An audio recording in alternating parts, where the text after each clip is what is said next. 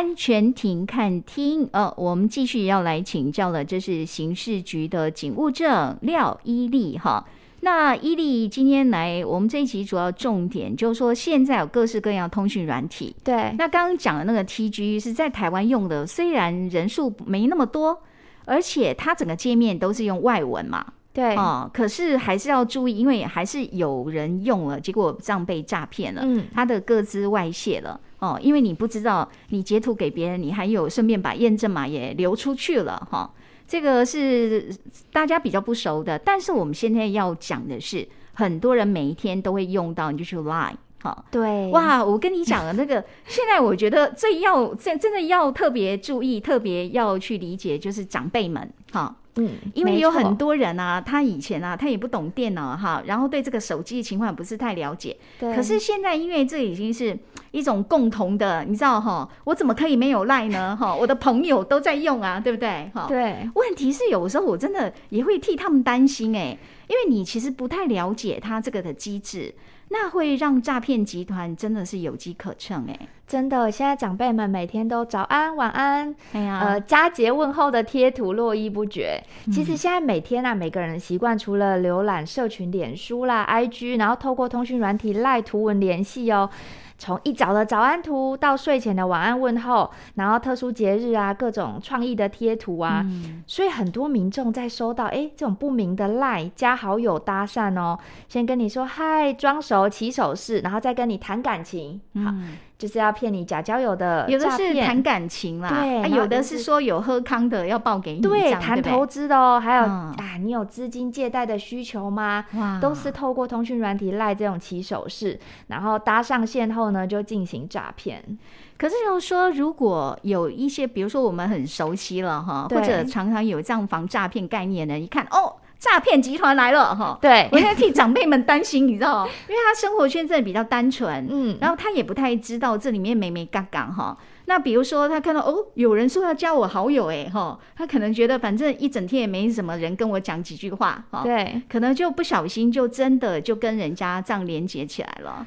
对，真的要呼吁一些长辈们哦。如果这些有一些跟你装熟啊，那长辈就最喜欢跟人家聊天。对啊，往返文字，对，聊天都还好。但是呢，如果聊着聊着谈出一个假的感情哦，那对方开始跟你介绍说啊，我有。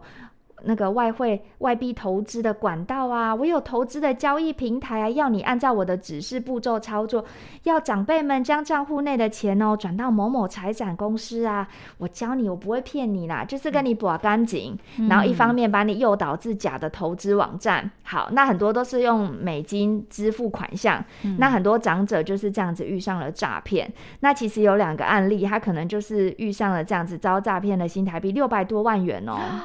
这么多啊？对，这是假交友诈骗。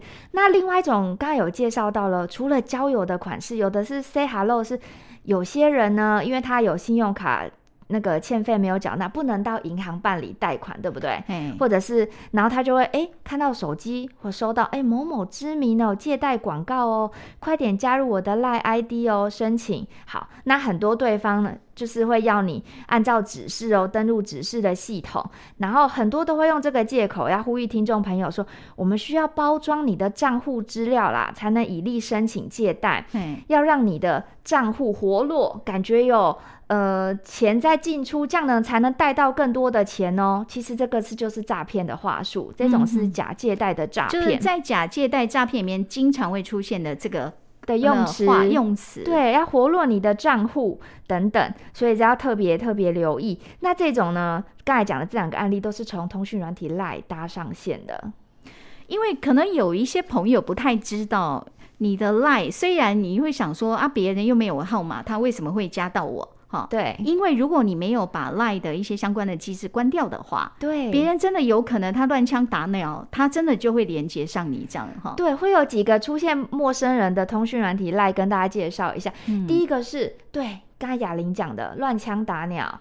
那第二种是你是不是有曾经收过好朋友转寄给你的贴图啊？哦，那个是常常会有的。对。好，摇身一变，他可能今天是知名的、嗯、呃手摇影大头贴，知名的什么珠宝大头贴。好，摇身一变，哪一天呢？你加入这些群组以后，他就变成一个陌生的大头贴，跟你谈感情，跟你谈援交诈骗，跟你谈借贷。哦、对，这个陌生的赖是这样来的。那另外一种呢，嗯、是你们会收到一些电话简讯，对不对？跟你说、嗯、啊，标股。假投资诈骗一种啊，这里有借贷的管道哦，麻烦加我的 LINE ID。嗯、那如果有需求的听众朋友呢，就会主动输入他的 ID，这又是另外一种款式，嗯、才会出现这种通讯软体赖一些账号。刚讲这个贴图哈，呃，要大家要特别注意，因为有时候我们转贴给别人，哦，我说哦这个好康，那我要跟我亲友分享一下。你在传的当下，你也不知道他将来可能变成一个祸害哦。对，哦、真的。